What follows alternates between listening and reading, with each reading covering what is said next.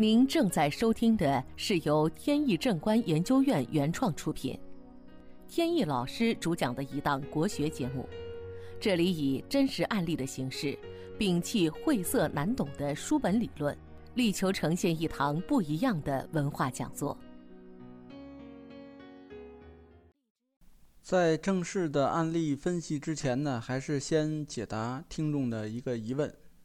经常呢有听众问到这个罗盘的使用，今天统一解答一下。第一个问题，用罗盘做测量的时候，到底是应该在居室里边还是在居室外边？大家记住一句话：阳宅里，阴宅外。在古代呢，风水师勘测风水，大致阳宅和阴宅呢是一样一半儿。不过现在呢，阴宅很少。绝大多数都是阳宅，阳宅测量的时候呢，我们拿着罗盘要在居室里边或者是院子的里边来测；阴宅呢，就要在阴宅的范围之外测量。第二个问题，楼房怎么确定坐向？家中有阳台，这个阳台呢光线非常充足，朝南，那么这个时候是不是我们应该？在这个光线特别充足的这个方向确定为向方呢？不是这样的。我们坐向呢，这个向方啊，永远都是人出入的大门的这个方向。而阳台的窗户呢，还是相当于一面墙，不能说因为在墙上开了一个洞，它就变成门了。它还是墙，只不过呢，这个洞开的稍微大点儿，比那个窗户会大。同时呢，还要注意。这个坐方呢，并不是阳台那个方向，说哪儿亮哪儿就是。坐方呢，就是你家中几何的那个中央点。测量的时候呢，通常如果能站在这个中央点的话最好，站在这里，然后朝向大门的那个方向，这样呢，坐向就确定好了。好，第三个问题，是不是罗盘里边的这个指南针指向那个方向？就是我们测量的坐向方位呢，这个也是错误的。指南针呢，它始终指向南北。真正代表坐向的呢，是罗盘上面的鱼丝，就是两根红色的尼龙线打交叉的那个。我们判断出来哪是坐方，哪是向方以后，让鱼丝呢跟坐向这个方向重合。这时候呢，转动罗盘，让指针。指向南北方，指针和南北重合了以后，看这个鱼丝，鱼丝压在了哪一个坐向上面，那么最后你测量的结果就是这个坐向。所以大家记住，一定是鱼丝对的方向才是坐向，不是指南针。还有记住那句话：阳宅里，阴宅外。好，问题呢就解答到这里。接下来呢，咱们接着来分析案例。本节目由天意正观研究院原创出品。如需获取更多信息，请在任意网络上搜索“天意正观”即可。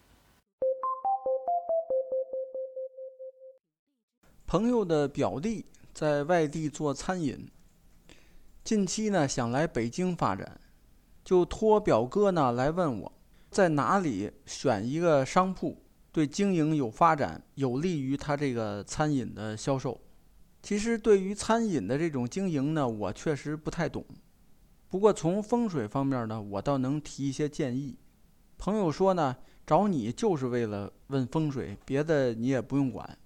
朋友先跟我说了一下他的情况，表弟呢在外地有好几家店铺，其中有一个店铺呢生意一直都不错，但是前段时间呢生意变差。变差呢，开始于一幢旧的大楼被拆。这栋大楼呢，在它的对面拆了以后呢，这块拓宽成一条大路了。这条路呢，直冲着他的店铺。自从这时候，这个店铺呢，生意就大不如前。我说这个很自然，这个风水上历来都是忌讳直冲的。这种一条大路正对着铺面，这是大的煞气。朋友又说，他的同学呢有一个商铺，现在打算转出。如果从风水上可取的话，打算呢介绍给他表弟做餐饮。他这个商铺呢是在一个十字路口上，就问我呢这种地方能不能经营餐饮？风水学呢把马路叫做水龙，所以十字路口呢就是一个聚水的水口。也有的风水书上呢说这个叫四水道堂。这种地方呢，多数行业都不利于经营，都是有害的。只有五行属水的行业可以。比如说金融，沾金字的不一定就属金，这个金融就属水，而餐饮这个行业呢属火，所以呢不能开在这个地方。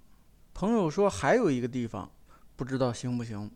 那个地方呢旁边呢有一个寺庙，他想着按说这个寺庙啊来的人应该是很多，这个人流量大，是不是对餐饮有帮助？寺庙呢，的确是人流量比较大，但是这个人多啊，他不一定都能消费。医院人也多，你看医院周围开商店行吗？再有呢，这个寺庙上面啊，它有一些建筑呢，多少带有煞气，所以寺庙周围呢，做商业、做餐饮都不太好。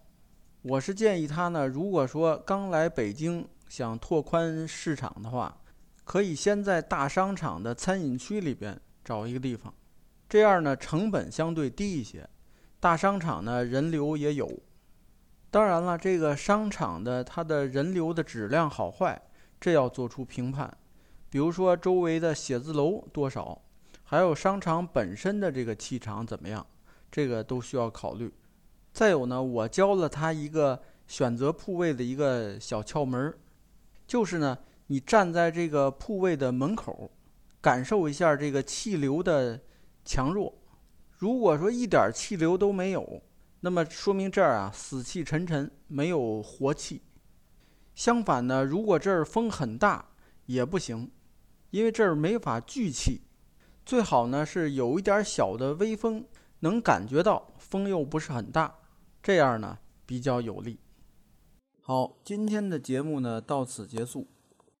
这档国学文化节目由天意正观原创出品，天意老师播讲，感谢大家收听，我们下次节目再见。